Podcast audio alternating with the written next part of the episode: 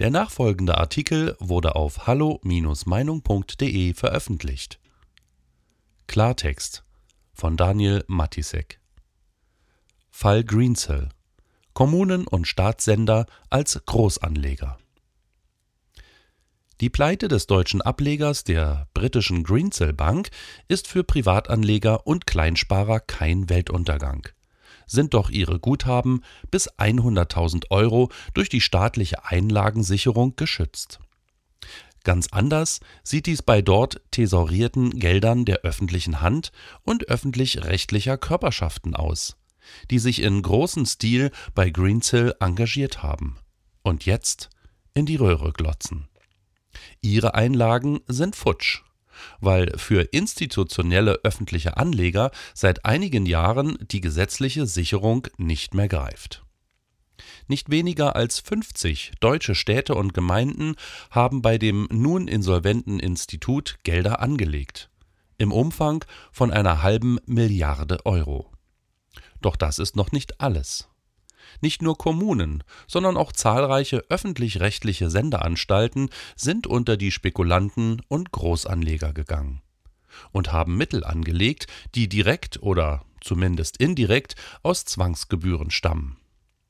Ganz unabhängig davon, dass all diese Gelder nun unwiederbringlich verloren sind und abgeschrieben werden müssen, reibt sich der Normalbürger oder der außenstehende Betrachter hier doch verwundert die Augen.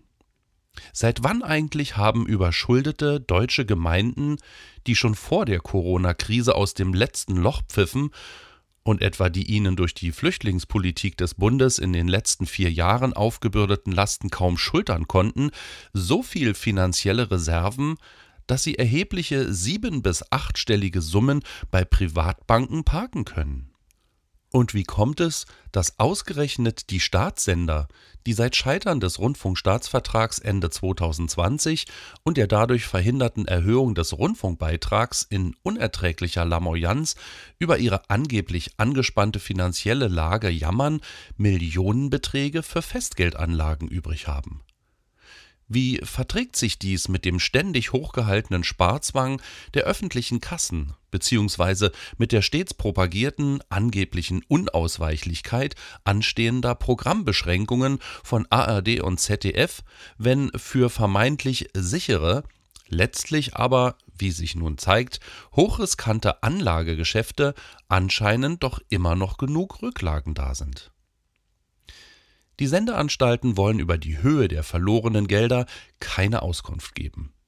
Was wohl alleine schon für sich spricht.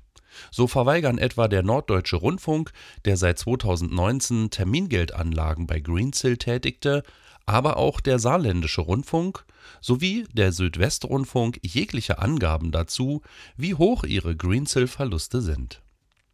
Bei den betroffenen Städten lässt sich dies nicht so einfach verschleiern. Für Aufsehen sorgten die bekannt gewordenen Verluste mehrerer kleinerer und mittlerer Städte, etwa Monhain am Rhein mit 38 Millionen Euro oder das hessische Eschborn mit 35 Millionen Euro, die mit Greensill auf Nimmerwiedersehen untergingen. Wie kam es zu diesem Fiasko? Ganz einfach. Vertreter der Kommunen und Finanzdirektoren der Sender hatten sich von der Akquise-Investment-Tochter des Instituts Greensill Capital ködern lassen und in Termingeschäfte und Festgeldmodelle investiert. Sich einmal auf Kosten der Allgemeinheit wie ein Banker, Fondsmanager oder Großinvestor fühlen, da konnten manche Kämmerer offenbar nicht widerstehen.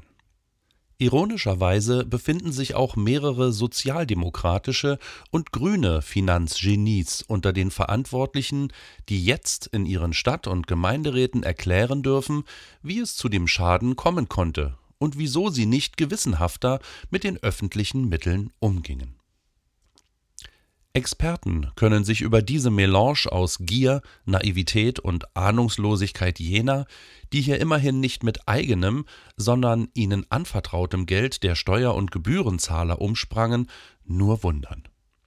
Etwa Tobias Henze, Experte für Steuer- und Finanzpolitik beim Institut der deutschen Wirtschaft Köln, der fassungslos kommentiert, Zitat, Man sollte erwarten, dass sich die Städte des Risikos bewusst sind. Zitat Ende.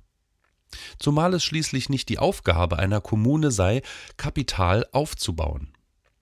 Ein straf- oder zivilrechtliches Nachspiel dürften die Dezernenten, Amtsleiter oder Sendeverantwortlichen, die hier so sorglos mit fremden Mitteln zockten, jedenfalls kaum zu befürchten haben.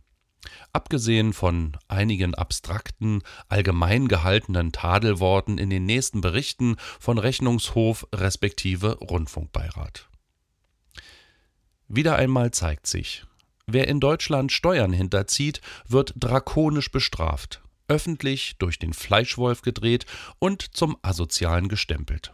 Und zwar ganz gleich, wie viel Steuern er zuvor schon an den Staat abgeführt hat. Aber umgekehrt zeigt die Veruntreuung von Steuergeldern durch Politiker und öffentliche Funktionsträger nur in den seltensten Fällen Konsequenzen. Strafrechtlich so gut wie nie und von der sozialen Reputation her generell überhaupt keine. Kein Wunder, dass Parteipfründner und öffentlich-rechtliche Apparatschicks in Politik und auch Staatsmedien mit dem ihm anvertrauten Geld seit jeher Schindluder treiben und sich sogar nach Herzenslust bei faktischer Haftungsfreistellung als Hobbyzocker gerieren können. Den Schaden trägt im Zweifelsfall ja die Allgemeinheit.